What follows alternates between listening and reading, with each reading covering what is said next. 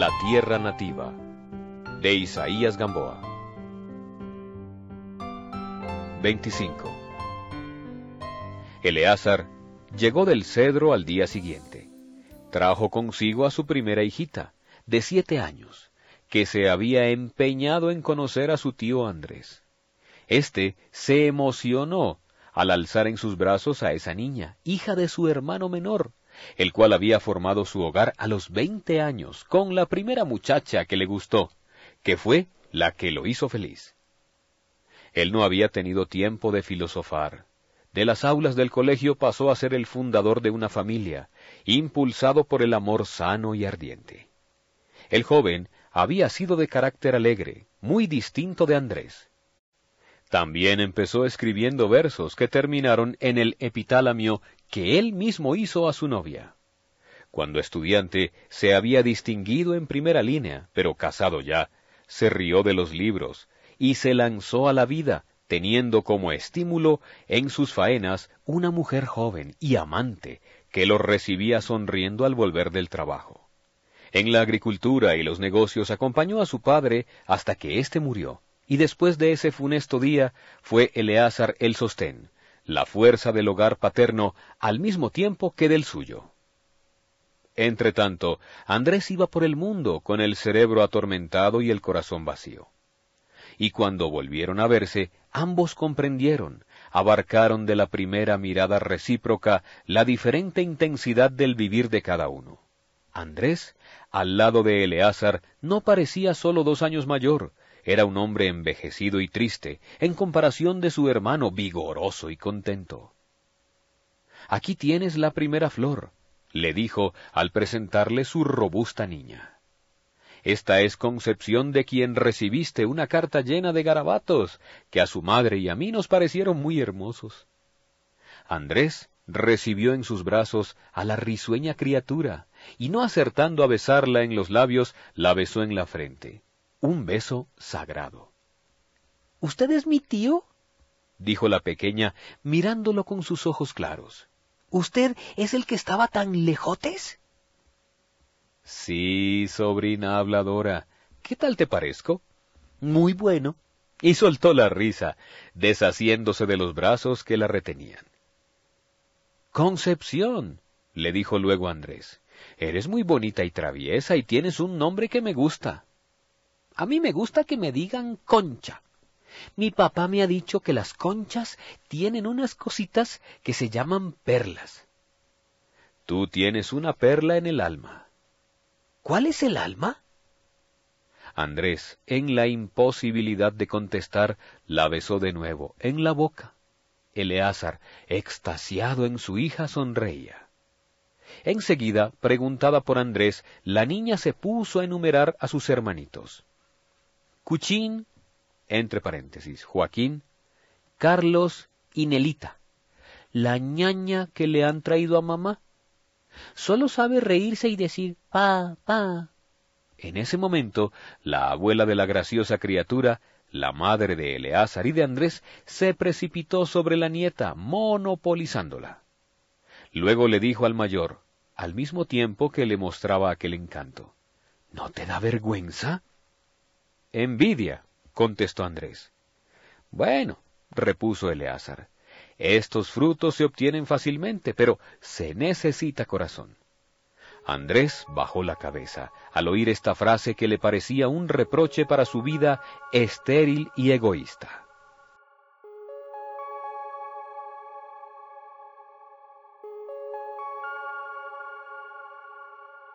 Veintiséis. Con la llegada de Eleazar se efectuó el día de campo a los cristales, unos cuantos kilómetros fuera de la ciudad, media hora de camino a pie. Por indicación de Andrés, solo iban personas de la familia. A las siete de la mañana doblaron la pequeña eminencia de San Antonio y seguían el sendero que se prolonga como una serpiente amarilla por las quebradas, faldeos y colinas que ondulan al occidente de Cali. Espléndida había despuntado la mañana después de una ligera llovizna que en la noche hizo temer a los paseantes que se dañara el día. Madrugó el sol, tiñendo de rosa las nubecillas que flotaban en el firmamento.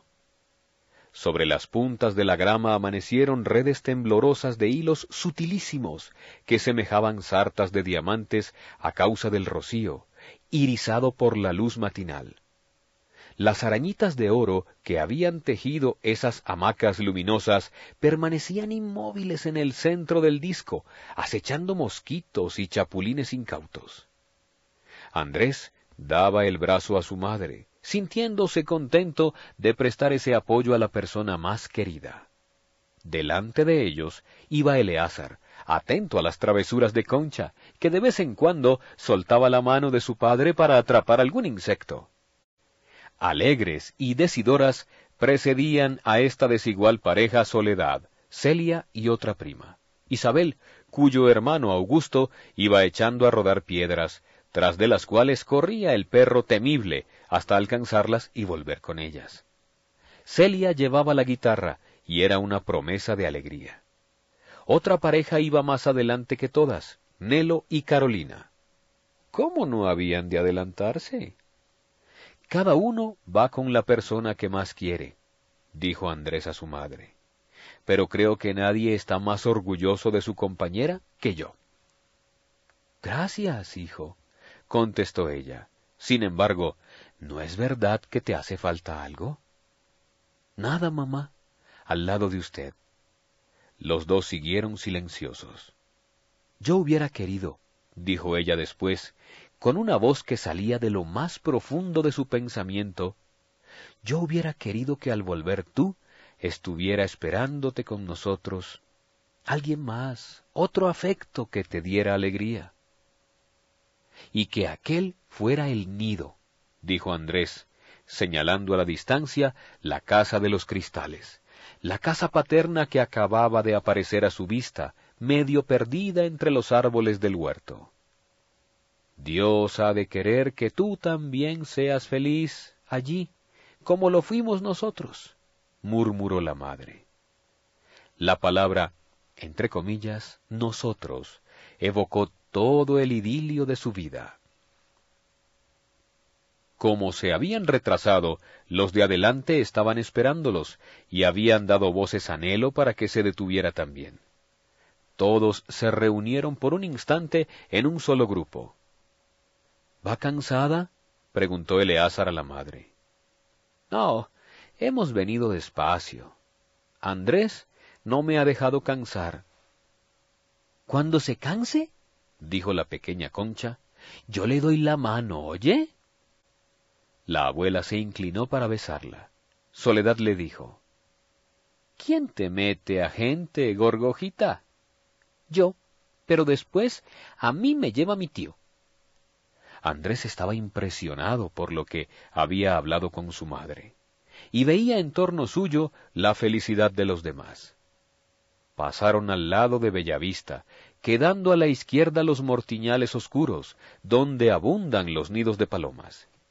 Las neblinas estaban sentadas en las faldas de las alturas.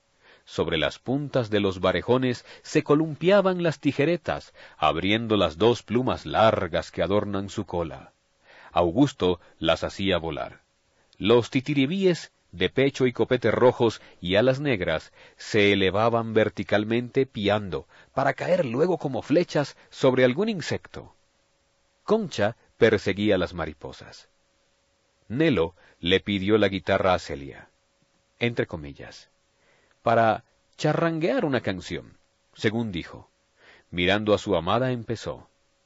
Primorosa Carolina, luz de donde el sol la toma, hermosísima paloma, más blanca que la neblina.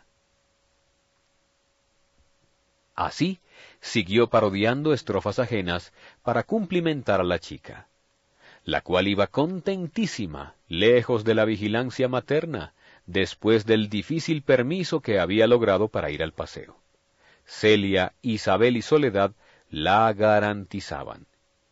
Este camino nos lo sabemos de memoria, dijo Andrés a Eleazar, que ahora iba con aquel y la madre. ¿Te acuerdas?